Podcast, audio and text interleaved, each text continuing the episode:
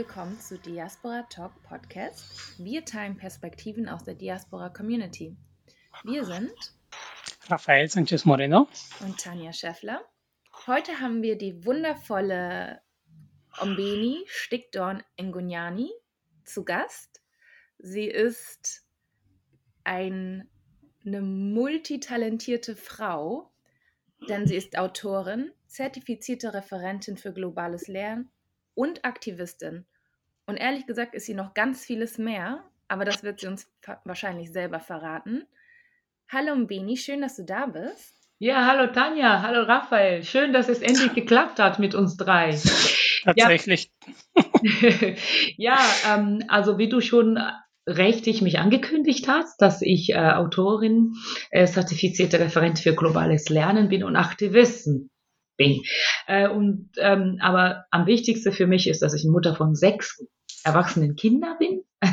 Mutter von sechs wunderbare Kinder, bin fünf Mädchen und ähm, äh, ein Jung, die sind ähm, äh, Afro-Deutsch-Italienisch, äh, weil der Papa halb Italiener ist und halb Deutsch und ja, deswegen Afro-Deutsch-Italienisch. Ähm, ich ähm, bin Aktivist und engagiere ich mich äh, also äh, in erster Stelle äh, für die Rechte der Kinder. Damit habe ich auch angefangen. Das hat auch mit meinem eigenes Leben zu tun ähm, in Tansania, so wie ich aufgewachsen bin.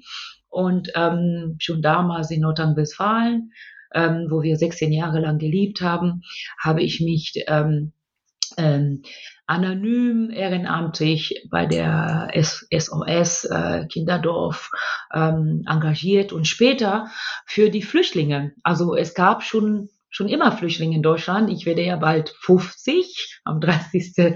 Äh, September. Deswegen ähm, ähm, habe ich ja ähm, ähm, ja das Glück gehabt, damals schon in den Ende 80er mich um den Flüchtlinge, äh, Kinder zu kümmern, die kamen aber aus dem Jugoslawien. Also das ist es mal mein großes Anliegen. Und inzwischen, ja? Sorry, Umbeni. Mach nicht, mach nicht. Du, du wirst schon gleich ins Interview reingehüpft. Ich will dich gar nicht unterbrechen. Wir wollen gleich ganz viel dazu hören. Aber wir machen ja, ja immer unser kleines Kennenlernspiel am Anfang.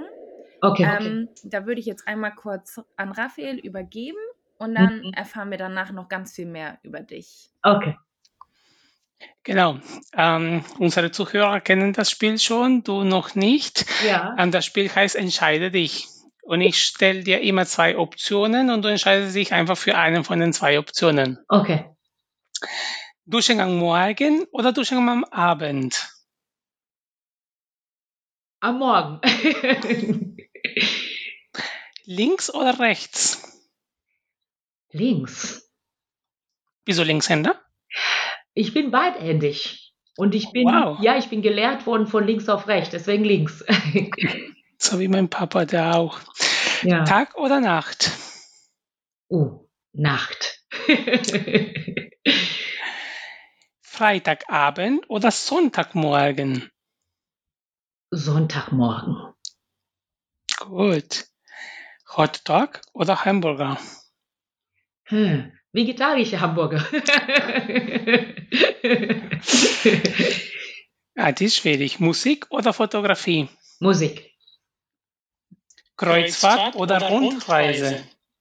Rundreise. Rundreise. Dankeschön. Ja. Tanja, zurück an dich. Ja, schön. Jetzt haben wir ein bisschen mehr Einblick über dich bekommen. Ja. Ähm, ja. Aber nochmal ganz zum Anfang. Ähm, du hast ja, ja ähm, tansanische, sudanesische, glaube ich, und swasiländische ja. Wurzeln. Ähm, ja. Lebst jetzt aber schon seit sehr vielen Jahren in Deutschland. Ja. Ähm, magst du uns erzählen, wie du hierher gekommen bist und ähm, ein bisschen von, deinem, von deiner Reise erzählen? Ich mache abgekürzt. Äh, inzwischen weiß ja jeder aufgrund meiner autobiografisches Roman, äh, wie ich nach Deutschland gekommen bin. Ähm, ich bin ähm, 1984 nach Deutschland gekommen mit 14 Jahren Ähm, ich habe ja schon mit 14 geheiratet, das ist jetzt keine Geheimnis mehr. Ähm, es ist ja damals so gelaufen, dass ich, ähm, ähm, ja, ich sag mal versehentlich, mein Alter versehentlich ähm, äh, quasi vorjährig eingetragen wurde. Und äh, die Sache ist ja schon verjährt und deswegen kann ich auch offen darüber reden.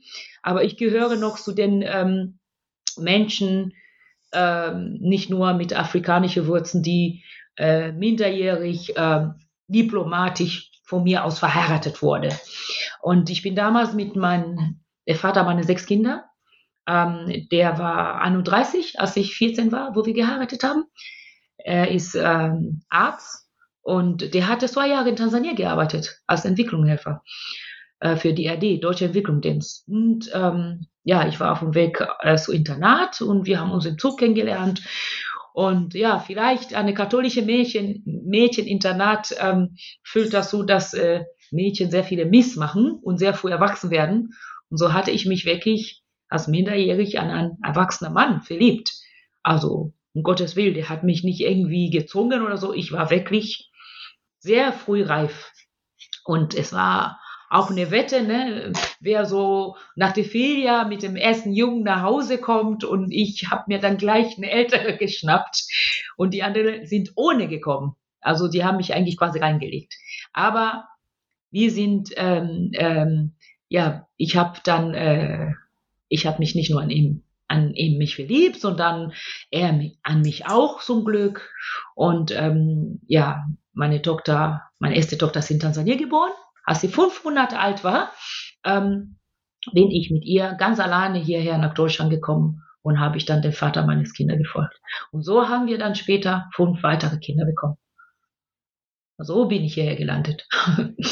Wow. Ja. Danke, dass du das so ähm, ja, offen erzählst. Ähm, ja. Das ist auf jeden Fall nicht selbstverständlich und es ist ähm, ja eine ganz außergewöhnliche Geschichte. Und ich finde, ähm, ja, du erzählst das mit sehr viel ähm, Stärke. Ähm, und das finde ich schön, dass du das mit uns teilst. Ja. ich finde es ganz wichtig, weil es dieses Thema ja, wie du schon sagtest, auch ähm, sehr sensibel sein kann. Und mhm. das ist eine, ähm, ja, in anderen Ländern werden, ähm, sind, gibt es, sag ich mal, andere Sitten, wie man so schön sagt. Und es ist, finde ich, sehr wichtig, dass man da irgendwie erstmal zuhört und mhm. den Kontext halt auch versteht und das nicht gleich ja. abtut. Ähm, ja, und jetzt bist du, seitdem du 14 bist, schon in Deutschland. Ähm, ja. Wie war das denn für dich, als du am Anfang hierher gekommen bist? Ich glaube, Tansania war ja auch mal ehemals deutsch. Ähm, hattest du da schon, hattest du in Tansania schon irgendwie Kontakt zu vielen Deutschland oder irgendwie eine Verbindung zu Deutschland oder war das ganz neu alles für dich, als du hierher gekommen bist? Ja, bevor ich diese Frage beantworte, wollte ich nur ganz kurz ähm, das Land, wo ich geboren bin, also ganz laut klatschen für Tansania und es in Schutz nehmen. Tansania hat inzwischen geschafft, dass es äh, ähm, strafbar ist, minderjährig zu heiraten. Und ich bin sehr stolz auf Tansania, weil ähm, es haben wirklich sehr, sehr viele Frauen leiden müssen, viele Mädchen ihre Schule nicht zu Ende machen können. Und das, darunter leidet natürlich auch die Wirtschaft von so einem Landes, wenn ähm, Mädchen nicht zu Ende die Schule machen können. Und jetzt ist verboten. Also niemand sollte es versuchen, in Tansania dann jemand, ein Minderjähriges zu heiraten. Sehr, egal wer das ist, man kommt einfach in Gefängnis. Und das finde ich sehr gut. Ähm, ja, ich, ich kannte ähm, Deutsche insofern, weil ähm, ja nicht nur von Erzählungen von ähm, ähm, meiner Familie, die also quasi europäischen waren, deswegen, weil meine Geschwister in Europa äh, äh, studiert haben. Ähm, und ähm, mein Stiefvater, der war damals ein, so, eine, so, ein, so ein Generalmanager von der Bierbrauerei und der war sehr viel in Deutschland und auch in Süddeutschland. Und der hat sehr viel von, von Deutschland erzählt. Und ähm, und äh, er hat dann nur Bilder gebracht und äh, aus Deutschland, bewegte Bilder. Und ähm, ich habe noch nie einen Deutschen live getroffen, außer am Strand oder so, weil wir, dort, wo wir wohnten, war international. Ich hatte das Glück, äh, etwas schöner zu leben als die meisten Menschen in Tansania, was nicht schön war für mich, wenn du besser lebst und die anderen Bettel fragen dich nach Geld, während du mit dem Auto zur Schule gebracht wird, das macht dich traurig als Kind. Also schön war das nicht für mich. Aber was ich sagen wollte, denn die erste Deutsche, die ich kennengelernt habe, waren die im Zug damals, als ich meinen Ex-Mann kennengelernt habe. Da habe ich zum ersten Mal bin ich in Kontakt gekommen mit Deutsch. Und die Sprache konnte ich auch nicht. Die deutsche Sprache. Das heißt, als du dann hier angekommen bist, war alles wahrscheinlich sehr fremd für dich. Das Wetter, Menschen, Sprache verstehst du nicht. Wie, wie hast du es geschafft, hier anzukommen? Ja, äh, also es ist echt merkwürdig. Also als ich meinen Ex-Mann kennengelernt habe und die Gruppe von den Deutschen kennengelernt habe, überhaupt, ähm, meine Seele hat schon immer eine große Interesse an Europäer. Also es klingt jetzt blöd, ne? aber man, schon als Kind habe ich mich schon immer für weiße Menschen interessiert. Also das ist, das wissen gar nicht ähm, viele Menschen nicht, die so uns schwarze Deutsche diskriminiert. Ich, ich fand weiße Menschen sehr interessant. Ich wollte wissen, wie sie leben. Ich wollte äh, äh, am Strand mit diesen Kindern spielen. Mit neun Jahren habe ich einen, einen, einen weißen Jungen geküsst am Strand, heimlich.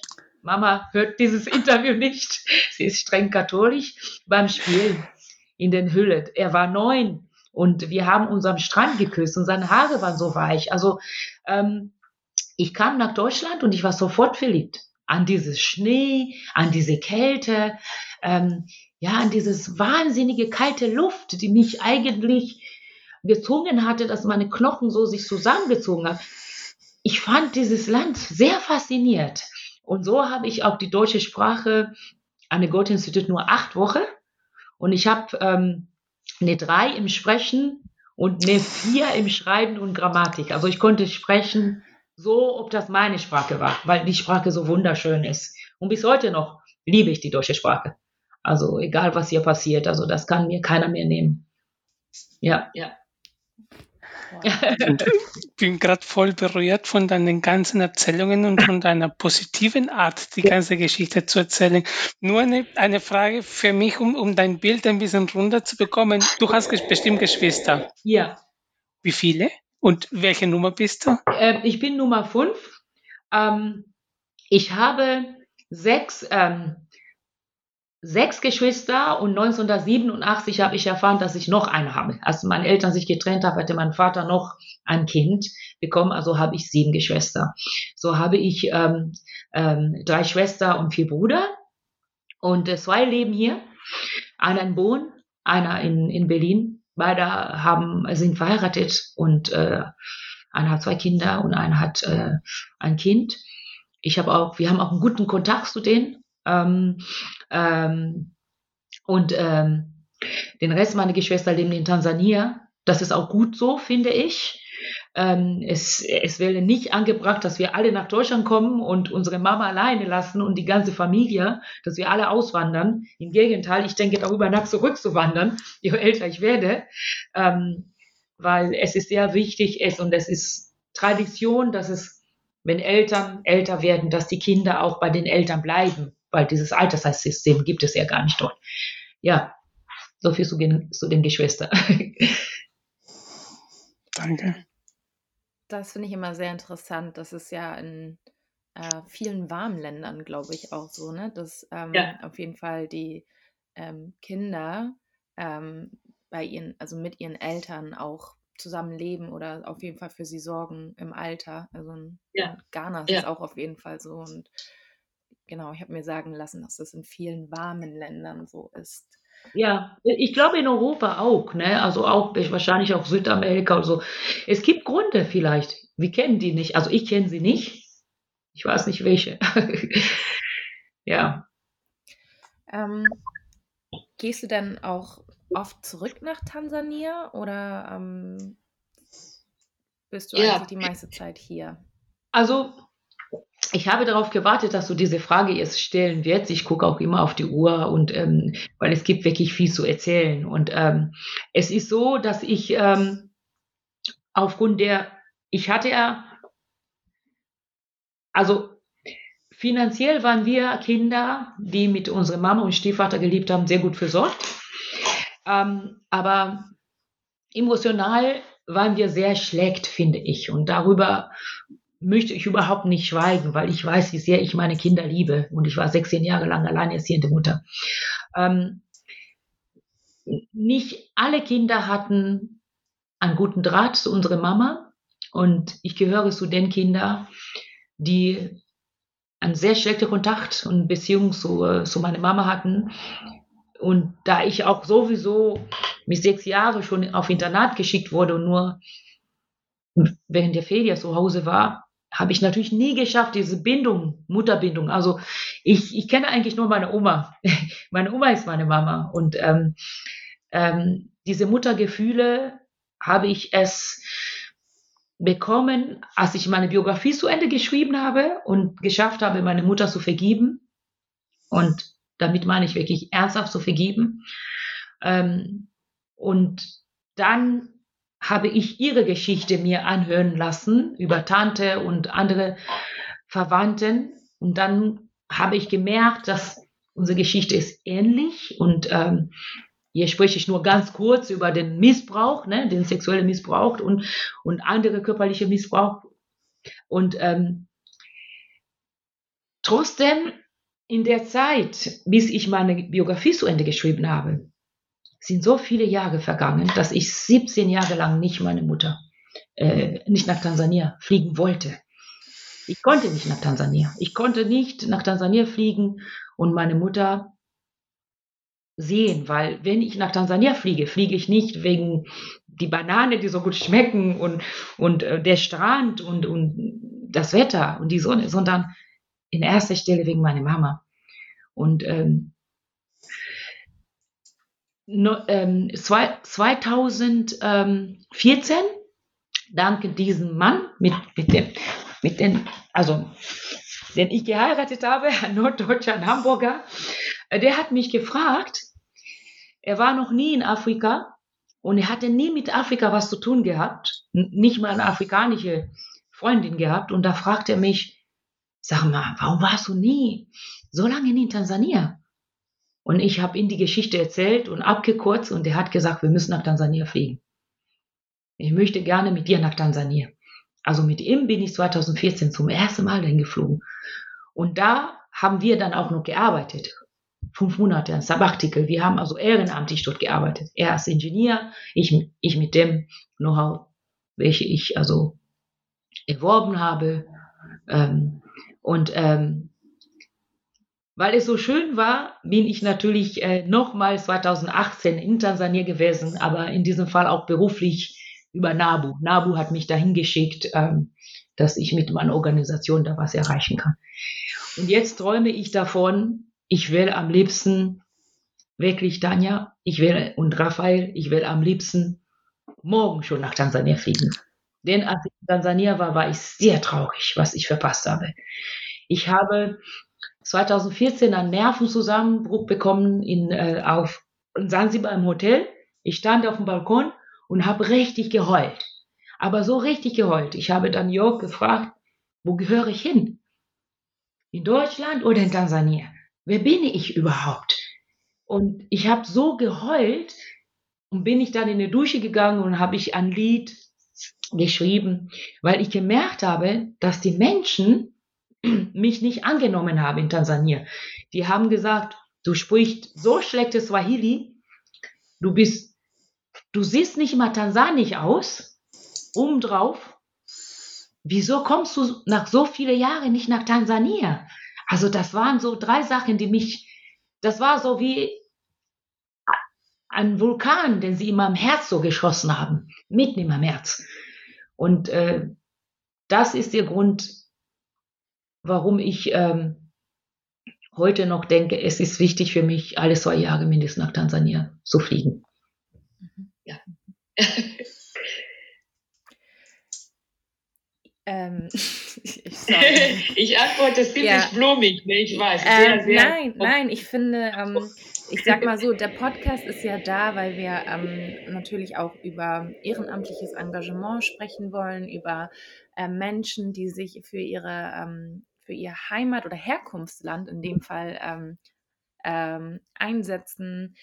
Und ähm, du machst so vieles, aber ich finde es gerade sehr spannend. Wir erfahren gerade sehr viel im, also über dich als Menschen und noch gar nicht so viel darüber, was du bisher alles schon gemacht hast. Und ähm, genau, ich versuche das gerade einfach nur alles aufzunehmen und auch zu verstehen, ja.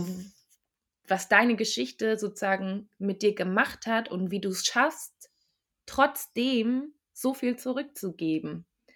Du machst ja, ja, unglaublich viel, schon seit Jahren. Also ähm, ich lese das hier gerade mal ab. Ähm, du ähm, setzt dich für Umwelterhalt ein. Du ähm, für die, weltweit setzt du dich für die Rechte von Kindern ein, auch ähm, für ähm, geschlechtsübergreifende ja. ja. genitale Unversehrtheit. Ja. das heißt gegen Beschneidung von, genau, von Mädchen. Aber, genau. Ähm, du bist ehrenamtliche Lesebotschafterin und du bist Schirmherrin bei der ähm, NABU in Hamburg für den Schutz der Störche. Ähm, ja. Du schreibst Bücher, du schreibst, du bist Singer-Songwriter, du bist Referentin. Also ich sage das jetzt mal so, damit die Zuhörerin einfach mal so ein Bild von dir bekommt. Kann man sich wahrscheinlich gar nicht machen. Du bist auch Künstlerin. Ich habe selber schon ähm, Kunst von dir gesehen und Mutter von sechs Kindern. Mutter von ja. sechs Kindern, das hast du gleich als erstes nochmal klargestellt. Und ich bin bei Interak Interaktiv, äh, Botschafterin bei Interaktiv. Das ist einen, äh, das hast du wahrscheinlich auch auf meiner Webseite gelesen seit letztes Jahr. Und dort engagiere ich mich ähm, ja für, für die Rechte der das Dasein, also dass ein Mensch auch ein Recht darauf hat, seine Sexualität nicht unbedingt so benennen zu müssen. Dass ein Mensch als ein Mensch einfach ist, also ohne ähm, unbedingt zu sagen, ich bin eine Frau oder ich bin ein Mann. Du kannst auch beides sein. Also ich habe, ich bin eine Frau. Und, aber es gibt Menschen, die sind beides. Und es gibt ähm, in Deutschland besonders gab es und ähm, hoffentlich gibt es nicht mehr ähm, es gab sehr lange Hormonebehandlung. Man hat, Eltern haben die Kinder ins Krankenhaus gebracht. Also ich kurze das ab wegen der Zeit. Und man hat, man hat ähm, Eltern verunsichert und junger Mensch, Kinder müssen so früh entscheiden, ob sie Frau oder Männer sind. Und die haben so darunter gelitten. Die Seele hat so darunter gelitten. Und anstatt einfach eine Lebewesen so anzunehmen, wie der ist, wie Gott ihn erschafft oder das Universum ihn erschafft hat. Und, ähm, und ich finde das ziemlich unverschämt. Das kann ich natürlich nicht in Tansania. Also das geht nicht. Also dort kann ich nicht mal für die Rechte der äh, Frau, die mit Frau lieben oder Männer, die mit Männer lieben. Also das ist sowas, sowas äh, würde ich niemals in Tansania mich dafür einsetzen, weil ich weiß, dass ich mich dann politisch in diesem Land reinmischen würde. Also da überlasse ich, das ist nicht, ich mische mich nicht politisch in dem Land. Und ähm, äh, dort mag ich mal, Corongo Unit würde sowas nie machen. Aber hier in Deutschland und hier in Europa ist es unsere Aufgabe, äh, auch dahin zu gucken. Und ähm, ich habe Freunde, die Frau, die mit Frau verheiratet sind, Frau und Frau, Männer und Männer. Und ich habe sogar eine Person kennengelernt, der nicht weiß, was der ist. Und, und, und, ähm, und dieser Person, ich bin keine Ärztin, aber ich sage immer, warte doch mal, dein Körper wird dir schon sagen. Und, und da bin ich seit letztes Jahr. Und wir schreiben auch bald ein Buch darüber. Und ich bin übrigens auch ähm, gegen ähm, Beschneidigung bei Männern, weil das muss auch begründet werden. Also mein Sohn ist natürlich, weil du musst mir sagen, warum das passiert. Ist das medizinisch? Ist das äh, Tradition? Oder ist das eine Ideologie? Irgendwas mit Sauberkeit oder so. Du musst es begründen, bevor du das machst. Ich habe besonders afrodeutschen äh, Männer, es werden immer mehr, die mir schreiben, dass sie dazu gezwungen wurde und die haben Probleme in Beziehung. Das, darüber denkt kein Mensch nach.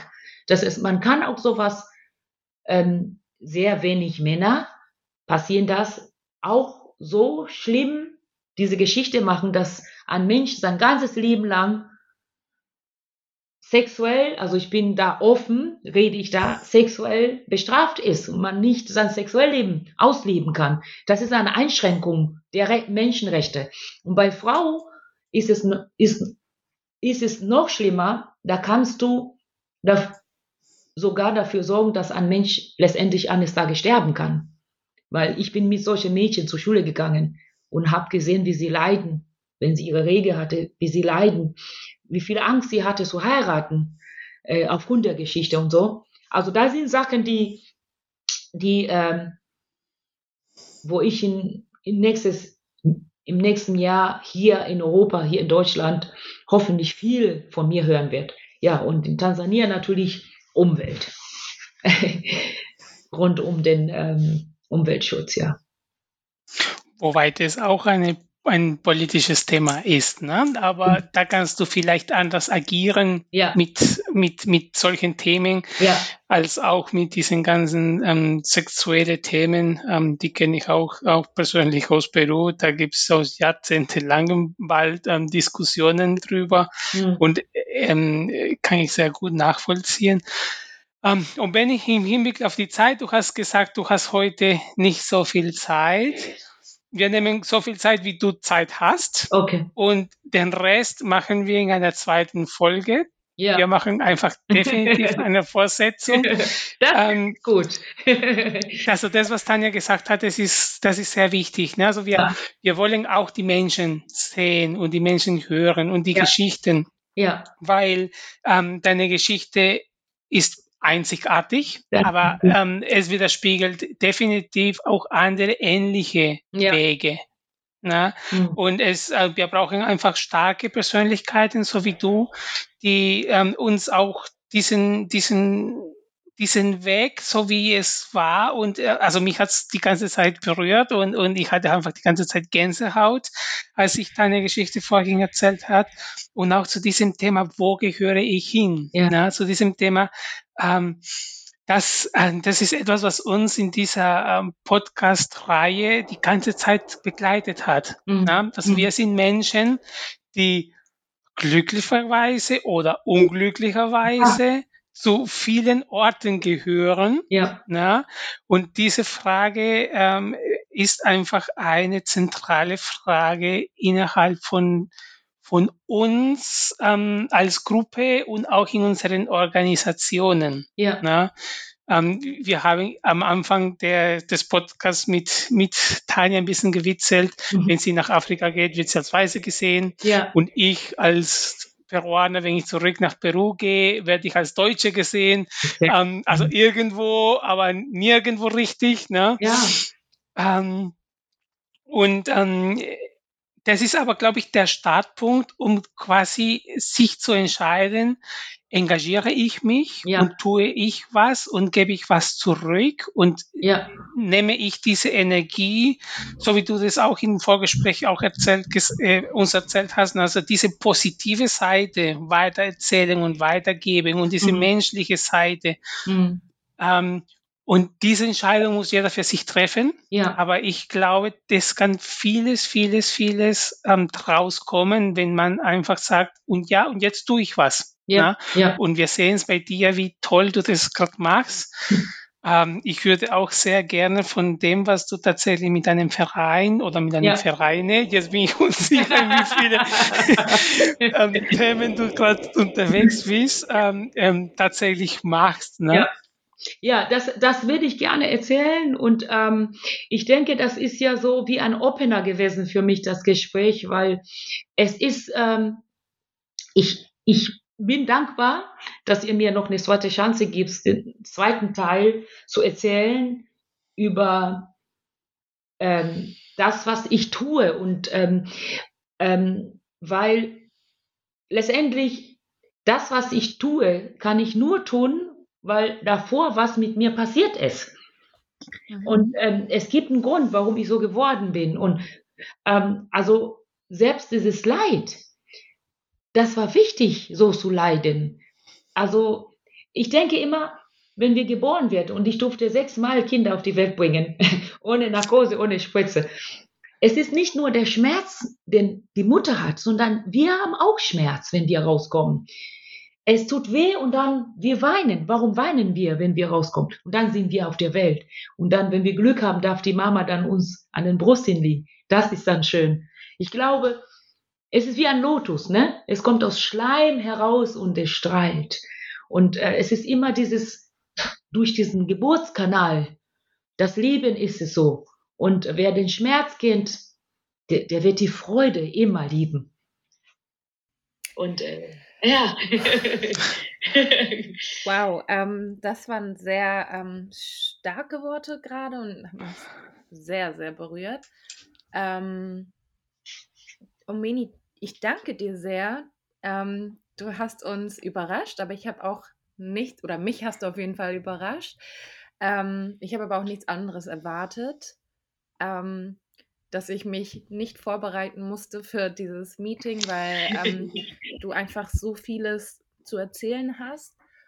Ähm, wie Raphael schon gesagt hat, wir würden uns freuen, wenn wir ein zweites Interview mit dir führen, wo wir dann noch mehr auf deine Arbeit und ja. deine verschiedenen Tätigkeiten eingehen. Aber ich finde es schön, dass wir dich heute erstmal ein bisschen kennengelernt haben, deine Geschichte. Danke, dass du dich von Anfang an geöffnet hast, dass du uns so sehr vertraust und ja, dass du einfach so stark bist und so positiv. Das tut sehr gut.